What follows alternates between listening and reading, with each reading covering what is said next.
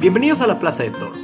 un podcast donde discutiremos sobre los temas relevantes de la plaza pública, política, deportes, entretenimiento y todo lo que hace interesante la vida. A principios del año entrevistamos al economista Ricardo Samaniego para platicar con él sobre la gran pregunta de la economía mexicana, ¿por qué no crecemos?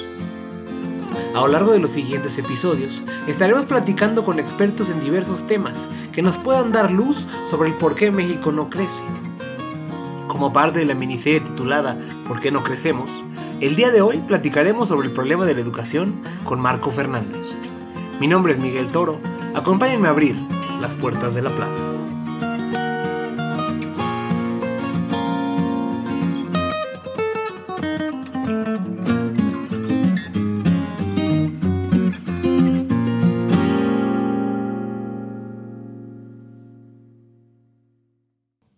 Cosas que frecuentemente se comentan como promotores del crecimiento económico y el desarrollo es la educación.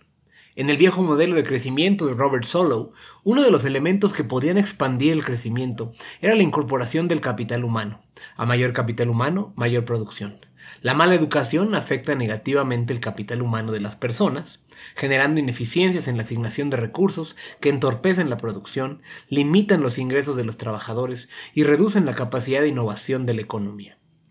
Asimismo, la falta de educación tiene un montón de otras consecuencias sobre la sociedad que van mucho más allá de solo la parte económica. Es por eso que constantemente los políticos hacen referencia a la importancia de mejorar la educación, con miras a garantizarles a los niños y niñas un mejor futuro. Sin embargo, mejorar el nivel educativo de un país es algo complejo. No depende solo de aumentar el gasto público, puesto que importa mucho no solo los años de educación, sino las cosas que se les enseñan a los estudiantes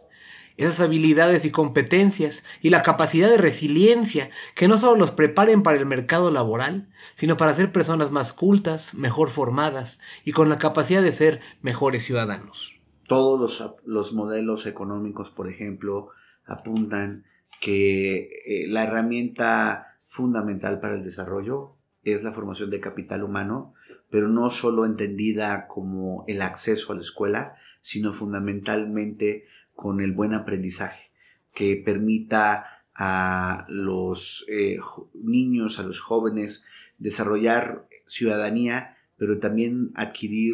eh, las, eh, las habilidades, los conocimientos necesarios para que tengan eventualmente un futuro laboral exitoso. Soy Marco Fernández, profesor investigador de la Escuela de Gobierno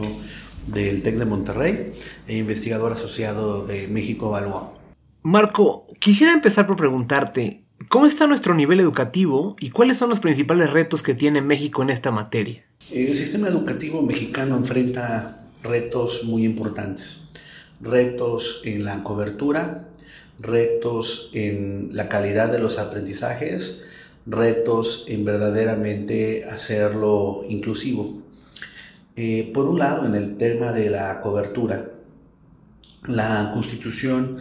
eh, establece eh, que es obligatoria, pues prácticamente ahora sí, todos los niveles educativos. Ahora con la reforma educativa recientemente aprobada, pues se habla incluso de la obligación de la educación superior. Preescolar también ya era obligatoria bajo el gobierno eh, de Fox. secundaria es obligatoria desde 1992 y media superior eh, se hizo obligatoria para, para entrar en vigor con, con, Calderón y entrar en vigor años posteriores. ¿Qué hemos visto en, en términos eh, generales? Por un lado, en, la cobertura de preescolar, pues apenas alcanzamos eh, el 74% de la cobertura. En el caso de primaria, sí, estamos prácticamente con una cobertura universal. En educación secundaria, a pesar de que estamos diciendo que es obligatoria desde 1992, no hemos llegado a la cobertura del 100%, estamos eh, un poquito eh, cercanos al 88% de cobertura neta. y en el caso de media superior estamos en el 60% de cobertura neta en este sector. En educación superior, eh, la última cifra que tenemos de cobertura es de 38%, 38,5% aproximadamente. Entonces, claramente el país eh, enfrenta, eh, en primer lugar, el reto de poder darle a todos los niños y los jóvenes oportunidades educativas este, eh, de manera igualitaria. Y digo porque estas cifras que di son todavía más dramáticas cuando empezamos a observar las diferencias entre entidades federativas y entre niveles de ingreso. En el caso, por ejemplo, de cobertura media superior, mientras la cobertura en Guerrero es del 44% aproximadamente, en la Ciudad de México la cobertura es eh, superior al 80%, 84% eh, aproximadamente. Entonces, claramente hay una brecha muy importante de oportunidad, eh, de oportunidades educativas que los jóvenes tienen para cubrir media superior. A eso hay que agregar los problemas pues de aprendizaje de baja calidad del sistema educativo, en donde, solo para ilustrarlo, por ejemplo, de acuerdo a los últimos resultados de la prueba Planea, que es esta prueba estandarizada que hace el sistema mexicano para medir los aprendizajes de los chicos eh, y de los jóvenes en educación primaria y en educación media superior. En el caso, por ejemplo, de, eh, los chicos de, secundaria y, eh, y de primaria, solo 6 de cada 10 niños y jóvenes pueden, eh, perdón, no, no pueden resolver problemas básicos de, de, matemáticas y cuatro de cada diez no comprenden lo que leen. Esta cifra todavía es más dramática en el caso de educación media superior, donde la cifra es el 70% de los jóvenes no puede resolver problemas básicos de matemáticas y en el caso de la comprensión de lectura estamos hablando del 30%. Entonces, claramente hay un problema, además de cobertura, hay un problema de, aprendizajes, de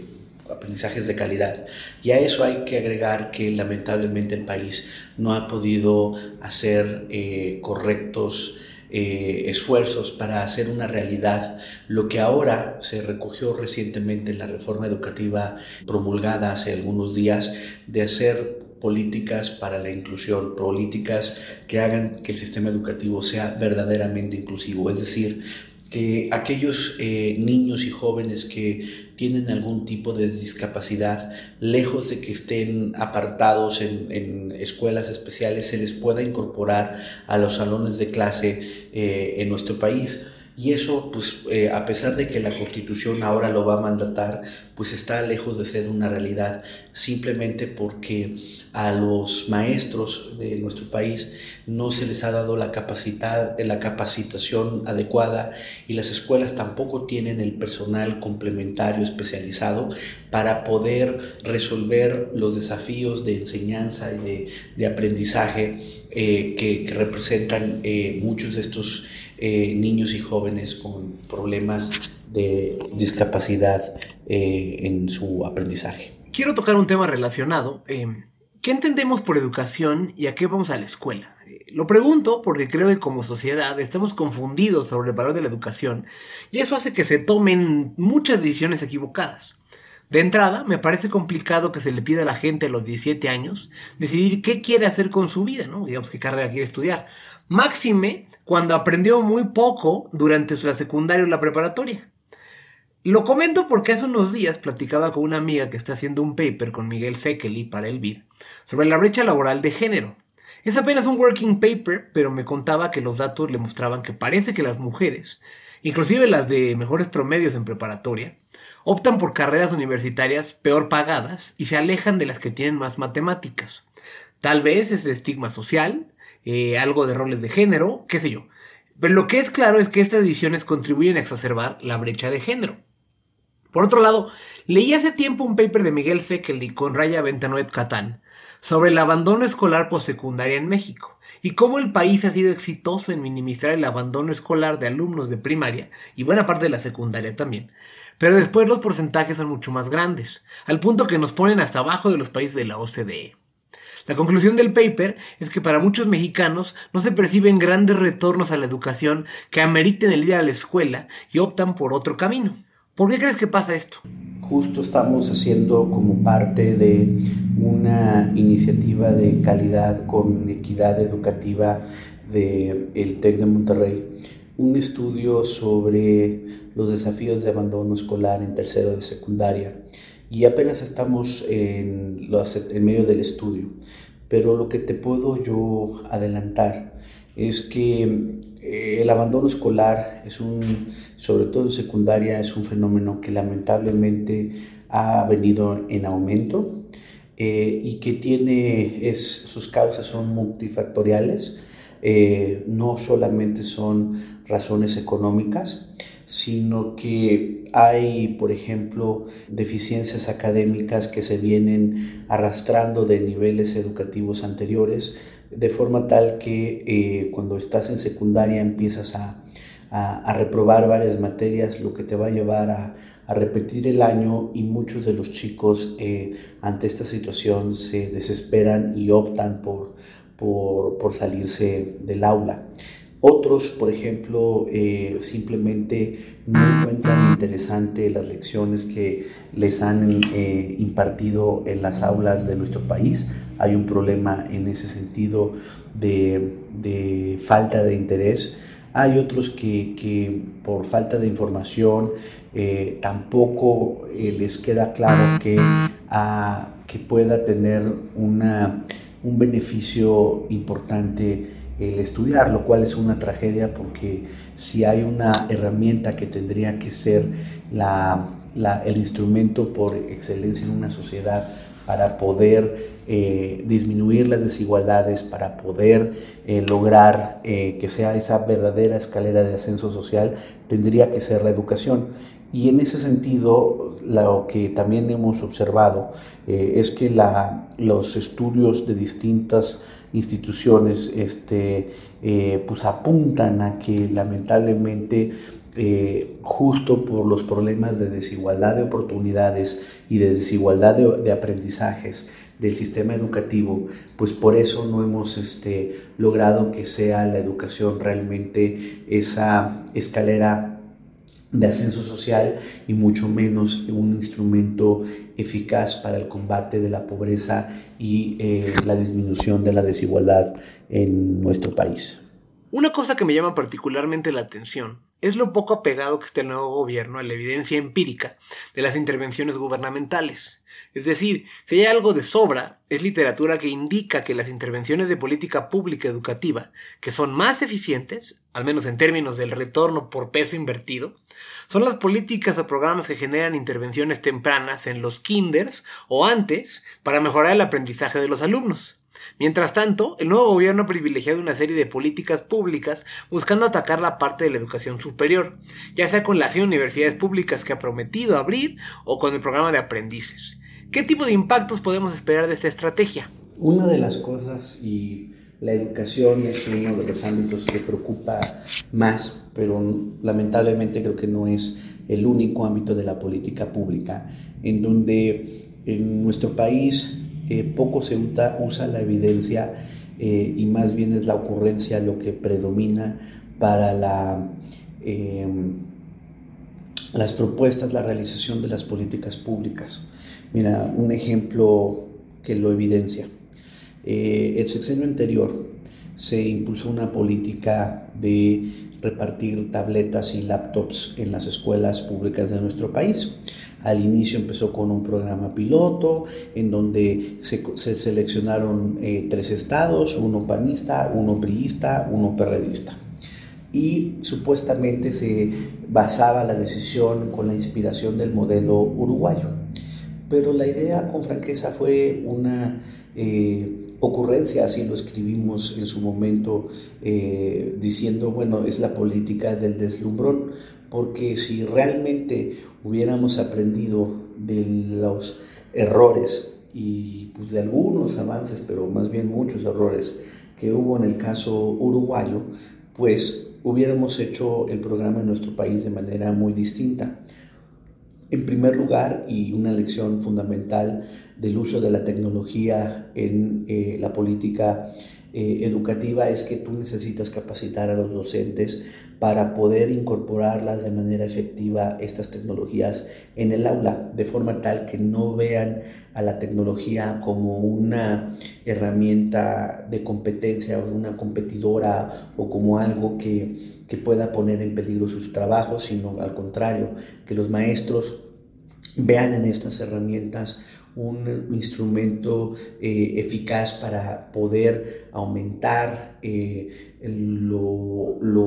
la eficiencia y sobre todo lo que decía hace ratito, hacer más atractiva su clase y, de forma que los chicos se interesen y, se involucren y aprendan eh, mucho mejor. Teníamos que cuidar la manera de poder establecer centros distribuidos de manera estratégica a lo largo del país eh, con el fin de, este, eh, de poder tener, por ejemplo, este, una forma mucho más puntual de reparar los equipos cuando se descompusieran, teníamos que evitar, eh, hacer políticas para evitar que empezaran después estos, eh, estas tabletas y demás a ser empeñados por los padres de familia, como en algunos casos ocurrió lamentablemente. Pero en México nada de eso se hizo no hubo una capacitación adecuada para los docentes, no teníamos este, centros este, distribuidos a lo largo del país y cercano a, distintos puntos eh, en los estados que recibieron estos, estas tecnologías para que en caso de que se descompusieran pudieran este, ser reparadas de manera eh, pronta, no teníamos internet en, en un número muy importante de escuelas, etcétera, etcétera pero qué tal electoralmente brillaba un programa de esta naturaleza para decir que se habían repartido tabletas. Entonces creo que ahora el nuevo gobierno enfrenta pues el reto de no ser como el anterior, es decir, no estar lleno de ocurrencias, sino que realmente puedan utilizar la evidencia para poder este, eh, poder hacer más este, eh, eficaces en, el, en las propuestas de política educativa que se den. Y pues con franqueza las primeras señales que observamos al respecto pues lamentablemente no apuntan en esa dirección porque por ejemplo en el caso si uno observa hace ratito hablábamos del tema de la cobertura y del aprendizaje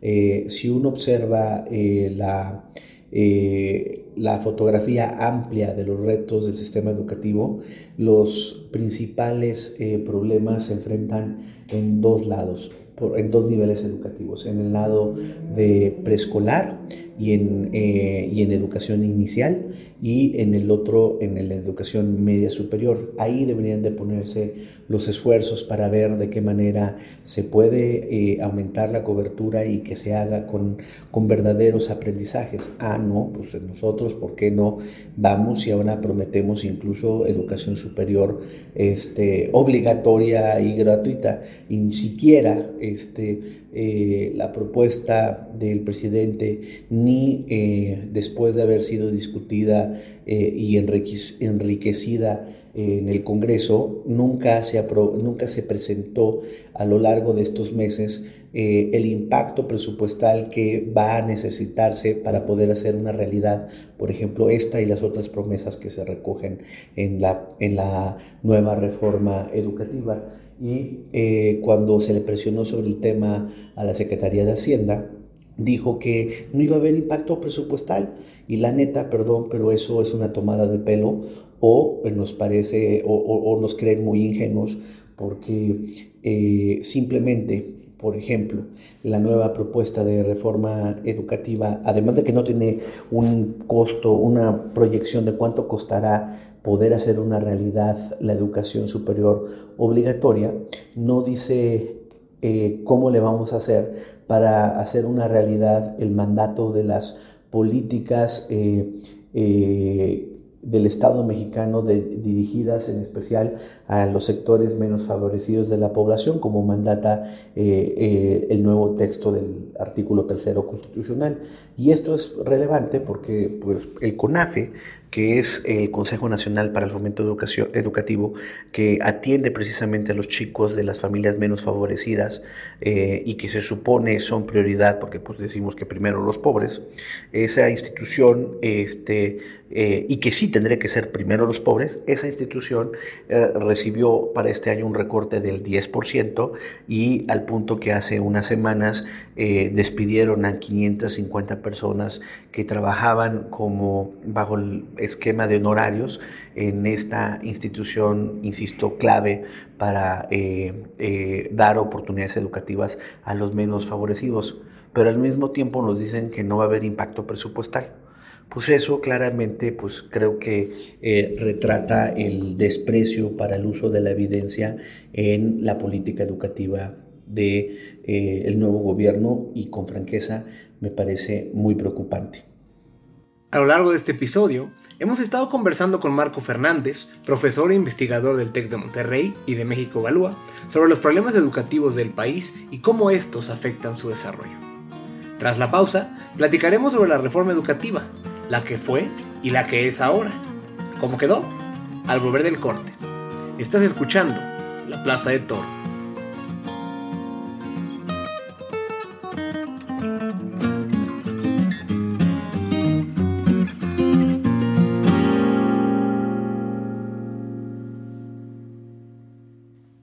La ciencia de datos? ¿Te llaman la atención los problemas de la sociedad? El TEC de Monterrey tiene la carrera para ti. La nueva licenciatura en Gobierno y Transformación Pública le proporciona a los alumnos y alumnas una formación sólida en economía y ciencia política, además de las habilidades más avanzadas de la ciencia de datos, como el Machine Learning, Data Mining o Agent-Based Modeling, para con ellas realizar el análisis estratégico más riguroso. Los estudiantes se pueden especializar en el emprendimiento público, sistemas urbanos y planeación de largo plazo, política pública e inclusive como científicos de datos. Este tipo de competencias permitirán a sus egresados trabajar en dependencias de gobierno, organismos de la sociedad civil y en empresas del sector privado. Aprende a utilizar las tecnologías más avanzadas para la obtención, manejo y visualización de datos y con ello sé parte de las oportunidades más relevantes de México y el mundo. No es que el mundo haya cambiado. Lo cambian las personas como tú. Las que viven sin miedo a equivocarse. Las que no se conforman. Las que no se detienen por nada. Es que el mundo gira por los incansables. Por los que no aceptan un no. Por los que saben que pueden hacer lo imposible que nunca renuncian hasta lograrlo. Así que incansables, soñadores, libres, desaparezcan fronteras, sigan sin conocer límites y rompan reglas. Porque si alguien va a hacer que este mundo sea lo que soñamos, son ustedes. Libera tu potencial transformador. Tecnológico de Monterrey. Como pareciera que México vive en ciclos, al inicio de un nuevo gobierno se ha vuelto a hacer una nueva reforma educativa. En teoría, esta va a corregir todos los problemas que tenía la anterior. Por favor, cuéntanos qué buscaba la iniciativa del presidente, cómo fue corregida por la iniciativa que tú y otros expertos armaron y en qué quedó finalmente. A mí me parece que eh, todo lo que retrató la discusión respecto a las críticas de la reforma anterior que ha sido eh, sustituida por una nueva reforma educativa y que viene en las siguientes semanas la discusión del marco eh, secundario complementario para, para, sustituir a las leyes anteriores del servicio profesional docente y del INE y que ahora se crea este nuevo centro que va a encabezar los esfuerzos del denominado sistema de mejora continua del sistema educativo. Eh, pues retrata varias cosas. Creo que en primer lugar retrata eh, múltiples errores muy serios que tuvo la reforma educativa anterior en la implementación y algunas partes de su diseño. Me parece que tiene que ver con que simplemente, por ejemplo, en el caso de los aspectos más controvertidos, que era la evaluación de desempeño de los docentes y sus efectos laborales, supuestamente este ejercicio es eh, inspirado por el caso chileno. pero quienes diseñaron esa propuesta y que cobraron además un buen dinero en su consultora por hacerlo, convenientemente callaron la lección completa del caso chileno, que es que les tomó más de 10 años en llegar al aspecto de las consecuencias laborales de la, de la evaluación de desempeño de sus docentes, porque primero lo que hicieron fue eh, introducir la evaluación, hacer ajustes importantes a, los instrumentos de, de, cómo evalúan a sus docentes, es decir, fueron calibrando y aprendiendo de los errores que en el camino se presentaron para tener mejores instrumentos para poder evaluar eh, a sus maestros y además esos eh, instrumentos fueron acompañados de cursos de capacitación que también se fueron mejorando a lo largo de los años de forma tal que eh, sí respondieran estos cursos a las necesidades de los docentes que se identificaban a partir de, de sus evaluaciones. Y después, ahora sí, prácticamente 10 años después, vinieron las primeras consecuencias laborales eh, de aquellos que persistían en una mala evaluación de desempeño, pero ojo, ha sido un número muy, muy menor de, de maestros en Chile que fueron separados como consecuencia de esto, de esta misma política que se adoptó en el caso de la reforma anterior de tres evaluaciones fallidas, este, a pesar de cursos de formación y su separación del servicio docente. En México no, en México lo que quisimos es, eh, los promotores de la reforma anterior, fue comerse la enchilada completa y no, lamentablemente, no hacer adecuaciones paulatinas a los instrumentos de evaluación para después realmente hacer cursos de capacitación que ah, respondieran a las necesidades de los docentes. Los dichosos trajes a la medida pues fueron hechos por una, un sastre que no fue a la escuela y en donde pues por supuesto que si tú no le cumples esa parte además a los docentes en términos de acompañarlos de un verdadero curso que les responda a sus necesidades, pues eso provoca inevitablemente creo un malestar y un enojo eh, que pues llevó a una serie de críticas muy importantes sobre la reforma. Y porque también hay que decirlo, hubo varios gobiernos de los estados que eh, no asumieron plenamente su responsabilidad en temas educativos y fueron más bien bastante conchudos y le echaron la responsabilidad a el gobierno federal. Y el gobierno federal no cantó nada mal las rancheras, sino que eh, lamentablemente, por ejemplo, pues estaba más preocupado en esta política del deslumbrón y andar ahí este, dando dinero para publicidad de la reforma educativa, pues claramente con, con la intencionalidad de promocionar al entonces secretario de Educación Aurelio Nuño, que aspiraba a ser candidato a la presidencia de la República, que usar ese dinero para dar eh, la suficiencia presupuestal eh, para los cursos de capacitación. Ahí, por ejemplo, nosotros encontramos que, por un lado, se dijo no, que como nunca el Estado mexicano había invertido en, la capacitación, nada más lo que no se dijo es que así como se les había dado recursos, así también no los ejercieron. En uno de los años, eh, entre 2016 y 2017, el Estado, pues, ¿por qué no subejerció ser cerca del 60% de los recursos para la formación, pero eso sí, gastó por mucho eh, por encima del techo presupuestal aprobado para la promoción de la reforma educativa. ¿no? Este, entonces, esos, eh, eso junto con, por ejemplo, la famosa concurso de las plazas, ¿no? de las plazas docentes. No todas las plazas se han concursado. Hubo estados que pues, decidieron por por, cuestiones de presiones políticas, por cuestiones de planeación incluso de política educativa, eso también hay que decirlo, pero el hecho es de que no concursaron todas las plazas. Y muchos, lamentablemente por las presiones políticas de las secciones locales del CENTE, tampoco respetaron las listas de prelación para la asignación de las plazas de forma que realmente los que salieran mejores en los concursos de ingreso fueran selectos para su plaza pues eso obviamente terminó por minar la credibilidad de la reforma entre un sector importante de los maestros. Si a eso le sumamos este, problemas, por ejemplo, de crear una figura de subdirectores administrativos para ir en las escuelas, para ir a colocar a los que estaban como comisionados o a un pedazo de los comisionados del Sindicato Nacional de Trabajadores de la Educación que tradicionalmente le habían cargado al erario de manera ilegal su salario y en donde ahora para tratar de darle la vuelta a la ley los ponen como subdirectores administrativos en las escuelas, pues lo que terminan haciendo es la autoridad educativa federal y varias autoridades educativas de los estados fue violar la ley, porque en primer lugar las posiciones, las plazas de dirección eh, tenían que ser concursadas de acuerdo a la ley del servicio profesional docente, pero peor aún, tú con ese tipo de acciones pues terminas de minar la credibilidad de la reforma frente a los maestros que están queriendo creer que realmente por primera vez el mérito era lo que iba a importar para que a partir de concursos abiertos este, pudieran ser los mejores los que consiguieran una plaza, ya sea para ingresar al servicio profesional docente o ya una vez dentro para convertirte como director o supervisor. Finalmente, hace unos días presentaste el documento de investigación La impunidad en la nómina magisterial, uso y abuso del Fondo de Aportaciones para la Nómina Educativa y Gasto Operativo, publicado por México Evalúa y la Escuela de Gobierno y Transformación Pública del Tecnológico de Monterrey.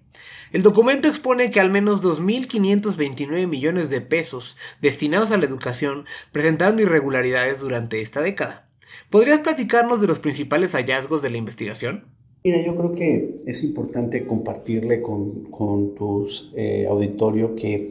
pues hace poco presentamos un estudio eh, que se denomina impunidad de la nómina eh, educativa, uso y abuso del fondo para la eh, nómina magisterial y gasto operativo, el famoso FONE, que es producto de tres años y medio de trabajo y de más de 172 peticiones de acceso a la información y múltiples entrevistas y análisis estadísticos y demás, en donde buscamos ver si precisamente dentro de los esfuerzos de la reforma educativa el centralizar la denominada nómina federalizada, es decir, el 70% de la nómina de nuestro país, eh, que ahora se paga de manera directa con recursos federales por parte de la Secretaría de Hacienda y la SEP, eh, había tenido buenos resultados o no. ¿Por qué? Anteriormente, en 1992, cuando se decide como parte de la otra reforma educativa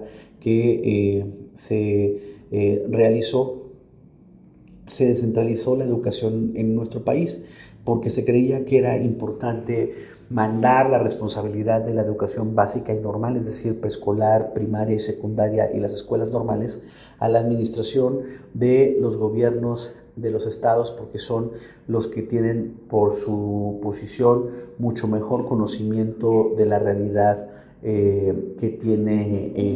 que operan las entidades federativas más que hacerlo hacerlo desde la República de Argentina en el centro donde está eh, la SEP. Entonces, este, bajo ese esquema, cuando se descentralizó la educación, los gobiernos de los estados al recibir nuevas responsabilidades, pues dijeron, pues sí, pero dado como el federalismo de nuestro país fiscalmente es muy dependiente de los recursos eh, que recibe de la federación, y dijeron, pues vamos a absorber estas nuevas necesidades, mándanos recursos para poder hacerlo.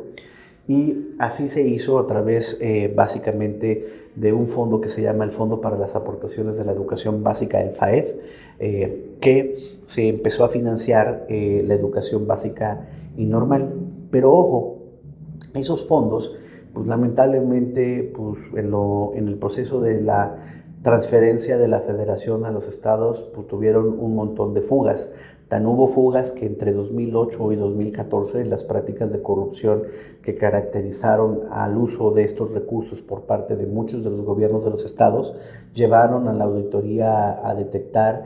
eh, presuntas irregularidades por 141 mil millones de pesos y pues porque se hacía pago al, a los famosos comisionados del CENTE, pero también se hacían pagos en cuentas que no se podían localizar, personal que no estaba localizado en los centros de trabajo, gente que tenía doble plaza, por ejemplo, a pesar de que estaban estados no contiguos, ¿no? O sea, tú tenías una plaza en Yucatán y tenías otra plaza en Zacatecas, pues no hay forma que el poder de la omnipresencia eh, pudiera ser posible que, que dieras, trabajaras en la mañana en un... En, en, en, Yucatán y te fueras así por, por este, obra y gracia a la, velocidad de la luz a trabajar en la tarde en, en Zacatecas o en alguna otra entidad. ¿no? Entonces, entre otras tantas irregularidades.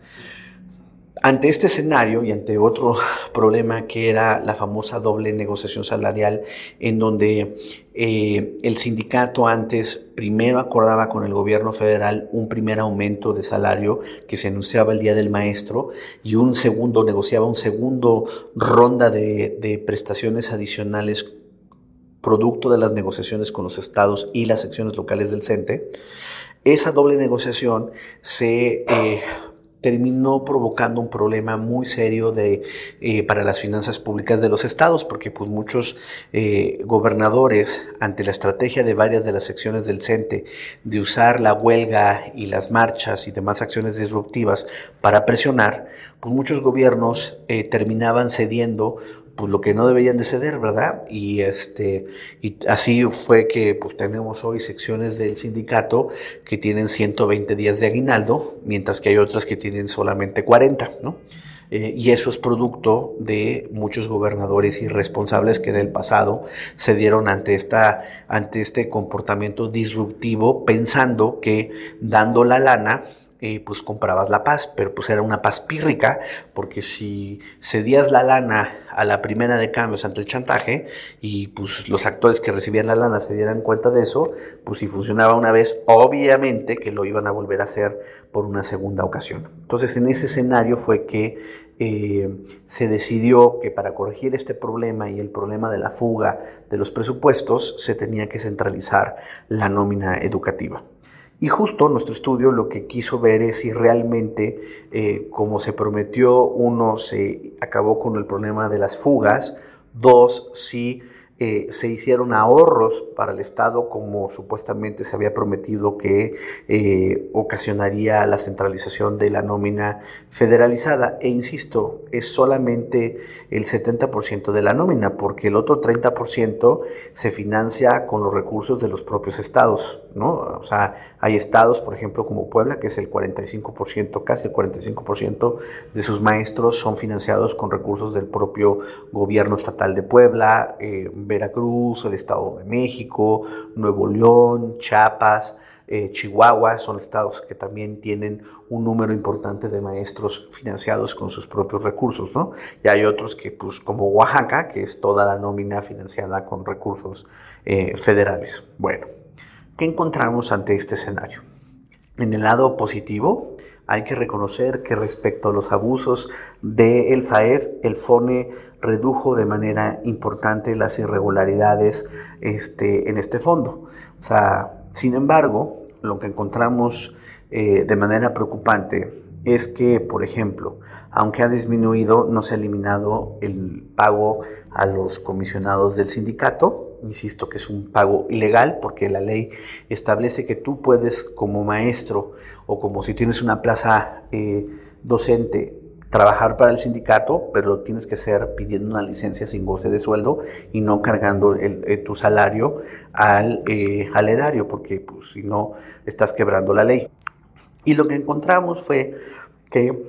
persistió el pago por 1.066 millones de pesos para más de 9.000 comisionados. Entonces, primer problema serio. La Auditoría Superior de la Federación encontró incluso también irregularidades equivalentes a 5 mil millones de pesos en los tres años de operación del FONE, entre 2015 y 2018. Lo peor son que pudimos documentar, y por eso le llamamos la impunidad de la nómina magisterial, que estos desvíos no es que la autoridad no se dio cuenta. La autoridad educativa federal y los estados sabían, saben de estos problemas y se hacen de la vista gorda. Se hacen de la vista gorda y no cumplen con la ley por varias razones. Por un lado, la ley establece, por ejemplo, que la SEP tiene que, ante las irregularidades de la nómina, hacer un reporte a la eh, Auditoría Superior de la, perdón, a la Secretaría de la Función Pública, a la Hacienda y a la Cámara de Diputados. Esos reportes nunca los hizo, no los mandó. Y cuando le preguntamos a la SEP Primero se quiso hacer guaje, luego aceptó que pues no los había hecho. Cuando le preguntamos a la Secretaría de Hacienda, a Función Pública y a los diputados, pues qué habían hecho porque no les habían mandado los reportes, encontramos que no hicieron nada. Luego la SEP nos tuvo que aceptar que, pues sí, en efecto eran irregularidades, pero que no había establecido denuncias sobre estos eh, pagos indebidos, argumentando que no tenía facultades, lo cual pues, refleja un cinismo mayúsculo, porque claramente la ley General de Responsabilidades establece la obligación para todo servidor público que si es testigo de una falta administrativa grave o peor aún de un delito, tiene la obligación de denunciarlo porque si no, eh, esa misma autoridad, ese mismo funcionario público incurre en responsabilidades. Pero la SEP se hizo guaje y no denunció. Peor aún, en todo este periodo, desde las denuncias anteriores de los abusos anteriores del FAEF y los detectados en el FONE, la Auditoría Superior de la Federación estableció 125 denuncias ante la PGR, de las cuales ninguna, ninguna ha tenido consecuencias legales eh, eh, en contra de quienes eh, fueron presuntamente cometido un delito en el abuso. Entonces, lo que observamos en pocas palabras es un gran concierto de omisiones, de dolencias de las autoridades, que no es que la ley esté mal, sino simplemente no cumplieron con, con la ley. Y esto tiene consecuencias graves porque cada dinero que se paga de manera indebida, indebida que se roba, significa no tener recursos para poder, por ejemplo, tener papel de baño en las escuelas públicas del país, en poder eh, arreglar muchas de las ventanas que están quebradas o los techos en muchas de las escuelas de, eh, públicas a lo largo de la geografía nacional. Es no tener dinero para poder contratar a los psicólogos o a los orientadores, etcétera, que se requieren de manera urgente para que muchas de las escuelas tengan apoyos para tanto hacer una realidad la educación inclusiva como para combatir de manera mucho más eficaz problemas como el de abandono escolar. No va a haber dinero que alcance mientras estas fugas permanezcan y permanezcan de manera impune. Y siguen porque justo por la impunidad, como nadie paga los costos de este abuso, pues quienes se benefician de ello lo siguen haciendo de manera eh, indebida. Con esto hemos llegado al final de este episodio, que esperamos haya sido de su agrado. Fue un gusto tener a Marco Fernández, profesor investigador de la Escuela de Gobierno y Transformación Pública del Tecnológico de Monterrey y el investigador a cargo de los temas de educación y corrupción del think tank México Evalúa. Gracias Marco por venir a la Plaza de Toro. Les pido que si les gustó este episodio, nos ayuden a llegar a más personas, compartiendo este podcast en Facebook, Twitter y sus demás redes sociales. Recuerden que pueden encontrar el podcast en el app de Podbean, en iTunes y en Spotify. Si pueden, déjenos un comentario o un review. Para cualquier cosa, me pueden encontrar en Twitter en arroba Miguel Ángel Toro. Muchas gracias por escucharnos. Mi nombre es Miguel Toro y es momento de cerrar las puertas de la plaza.